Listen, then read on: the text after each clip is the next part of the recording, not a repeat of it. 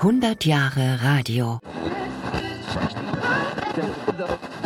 Die Komponenten eines UKW-Senders gibt es im Elektronikfachhandel.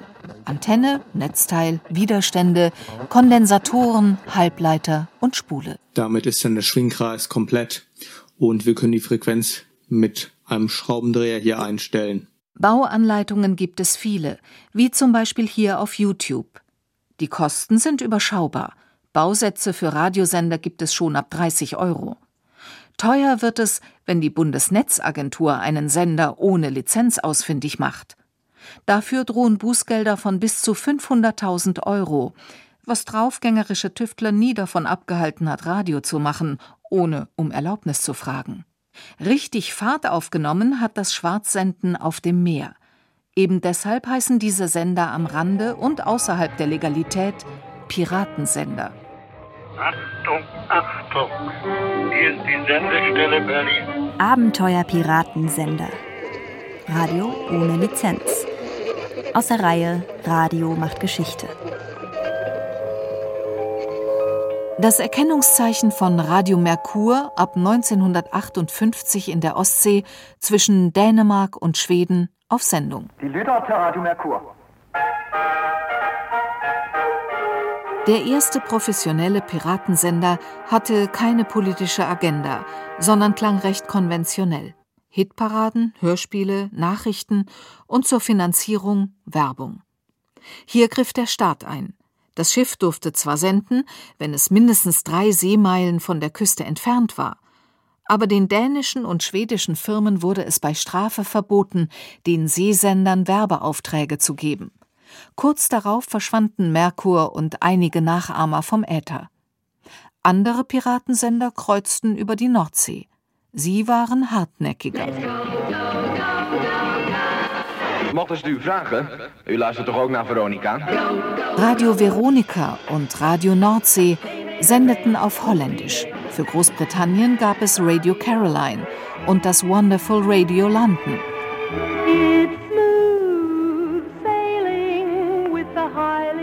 Die neuen Sender erreichen junge Zielgruppen, die die elitäre BBC bis dahin vernachlässigt hatte. Die Piratenradios werden zum wichtigen Kanal für das Swinging London der 1960er. Schon die ersten Sendungen mit DJs wie Simon D schlagen ein. Das wird spätestens klar, als der erste Tender, so heißen Boote mit Lebensmittelnachschub, nach der ersten Sendung ankommt. Wir wussten nicht, wie viele Hörer wir hatten. Wir hofften ein paar tausend, keine Ahnung. Als dann der Tender zum ersten Mal kam, da sah ich etliche Säcke liegen an Bord des Tenders. Gemüse, Obst, dachte ich. Die brachten das Zeugs an Bord und es war kein Gemüse, das war Hörerpost, Säcke voller Hörerpost. Und da wurde mir klar, was direktes Radio bewirken kann, sofortige Resonanz. And then it was then that I learned the power of radio really direct radio was a truly staggering example of, of immediate rapport. Auch den britischen Behörden sind die Piratensender ein Dorn im Auge. 1967 folgt das Verbot. Alle englischen Piratensender stellen den Betrieb ein. Bis auf Radio Caroline, das zum Vorbild für die erfolgreiche Filmkomödie Radio Rock Revolution wurde. Hier ist Radio mit Hits. Es dauert nicht lange, bis die Radiopiraten der Nordsee Nachahmer finden. Auch in deutschen Städten wie hier 1966 in Münster wird in Kinderzimmern, Hobbykellern und Dachböden an Tonbändern geschnitten und geklebt, Musik und Moderation abgemischt und versendet. Mit Neuigkeiten von Film, Funk und Platte. Ja, Dieters Hobby war die Elektronik und da kamen wir zusammen auf die Idee, ähnlich wie die britischen Piratensender, die nur ein Programm für die Jugend haben, auch so ein Programm ebenfalls nur für die Jugend zu produzieren. Bis auch dieser Sender zumachen muss. Die 17-jährigen Macher werden vor Gericht gebracht. Meist kommen die Schwarzsender in der Bundesrepublik mit Geldstrafen davon. Die DDR ist strenger. Die drohten mir dann, dass man dafür nach Schwedt kommt. Das war die Militärstrafanstalt der Nationalen Volksarmee. Von dort war nur Ungutes zu berichten. Götz Rubisch betreibt in den 70er Jahren in Halle einen Piratensender für Rockmusik. I'm coming home und das können wir auch sagen. Wir kommen zu euch nach Hause. Über unseren Sender und euer Radio. Ich war zu hören. Es gab keine Möglichkeit, noch irgendwas zu leugnen. Als man also von mir gefordert hat, ich solle eine Selbstverpflichtung zur informellen Mitarbeit bei der Stadtsicherheit unterschreiben, da habe ich das gemacht. Das Abhören von Piratensendern wird in der DDR nie direkt verboten. Der Staat will keinen Widerstand provozieren, aber er kommt mit irgendwelchen Paragraphen über staatsgefährdende Propaganda und Hetze, um die Schwarzsender abzuwürgen. Spätestens nach der Auflösung der Leipziger Beat-Demo 1965 mit über 2000 Teilnehmern geht die Staatsmacht kompromisslos gegen alle Formen des Rauditums vor, auch gegen Piratensender. In der Nordsee muss Radio Caroline den Sendebetrieb immer wieder unterbrechen.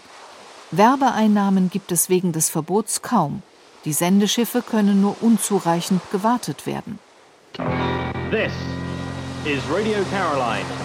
Music in 1980. Und der Piratensender geht dubiose Deals ein. Etwa mit christlichen Organisationen, die Radio Caroline dafür bezahlen, dass vom Schiff Missionssendungen ausgestrahlt werden. Der Zustand der Mi Amigo aber ist katastrophal. 1980 dann der Gau. Die Ankerkette bricht, das Schiff treibt ab und läuft auf eine Sandbank. Der Schiffsboden reißt auf und Wasser dringt ins Schiff ein. Die Crew bleibt ruhig, gibt zunächst nur kodierte Nachrichten an die englische Zentrale von Radio Caroline im Programm durch. Das Schiff ist allerdings nicht mehr zu retten. Am späten Abend muss Radio Caroline das Programm unterbrechen. Zum Glück kann die britische Küstenwache die Besatzung der Mi Amigo retten. Da ist Radio Grünes Fessener zwischen 100 und 104 MHz, Studio Freiburg Kaiserstuhl. Radio Grünes Fessener, unser Sender aus dem Dreieckland. Auch dieser Sender erobert ein treues Publikum. Im Kampf gegen den Bau eines Atomreaktors im elsässischen Fessenheim schließt sich eine deutsch-französisch-schweizer Gruppe politischer Aktivisten zusammen. Ihre Sendeanlage schleppen sie eigenhändig im Rucksack auf den Kaiserstuhl in der Nähe von Freiburg. Es gab damals auch gefährliche Szenen, dass man vom Berg aus, wo die Sendung gerade lief, dann unten im Tal die Hunde, die Polizeihunde hat bellen hören und die grünen Polizeiwägen hat auffahren sehen. Und dann war es Zeit, den Sender abzubauen, in den Koffer zu tun und irgendwo zu verbuddeln und zu verstecken und dann ungeschoren davon zu kommen, was auch in der Regel immer gelang. Der Polizei ist es in dieser Zeit nie gelungen, einen Sender zu beschlagnahmen. Michael Karthäuser war als Techniker von Anfang an dabei. Bei Radio Wert, später umbenannt in Radio Dreieckland. Wir haben das damals gegründet als eine der möglichen Formen, wie man Atomkraftwerke verhindern kann. Allerdings erfolglos. 1978 geht das AKW Fessenheim ans Netz. Die Aktivisten senden weiter, zunächst auf Elsässisch, später auch auf Deutsch und Französisch. Schließlich bilden sich zwei Redaktionen, eine in Frankreich, in Colmar, und eine deutsche in Freiburg. Die französische Sektion wird 1981 legalisiert. Denn Staatspräsident François Mitterrand und seine Sozialistische Partei standen selbst wegen Betriebs eines Piratenradios vor Gericht. Nach dem Wahlsieg gibt sich Mitterrand selbst eine Amnestie und legalisiert damit auch gleichzeitig die freien Radios in Frankreich. Anders in Freiburg. 1985 kam es zur Razzia. Live übertragen von Moderatorin Ursi Kollert. Radio Dreieckland auf 101,7 MHz. Wir senden aus unserem Studio 2 in Freiburg. Ich muss jetzt darüber berichten, dass gerade ein großer Polizeieinsatz hier stattfindet bei Studio 1 auf dem Gräser Gelände. Mit einer unheimlichen Brutalität versuchen die Bullen, Leute von uns festzunehmen, schlagen und prügeln einfach so auf sie los. Wir versuchen weiter den Sender zu schützen und ihn zu retten. Drei Jahre später, 1988, erhält Radio Dreieckland schließlich eine Lizenz. Seitdem hat sich das linksalternative Radio gehalten und inzwischen sogar das Atomkraftwerk Fessenheim überlebt. Das wurde 2020 abgeschaltet. Viele Piratenradios haben einen ähnlichen Weg in die Legalität genommen. Radio Caroline hatte ab 1983 ein neues Schiff mit fast 90 Meter hohem Sendemast. Allerdings bekam der Sender erst 1990 eine Lizenz in Großbritannien. An der Vergangenheit Radio Carolines haben sich viele ein Beispiel genommen.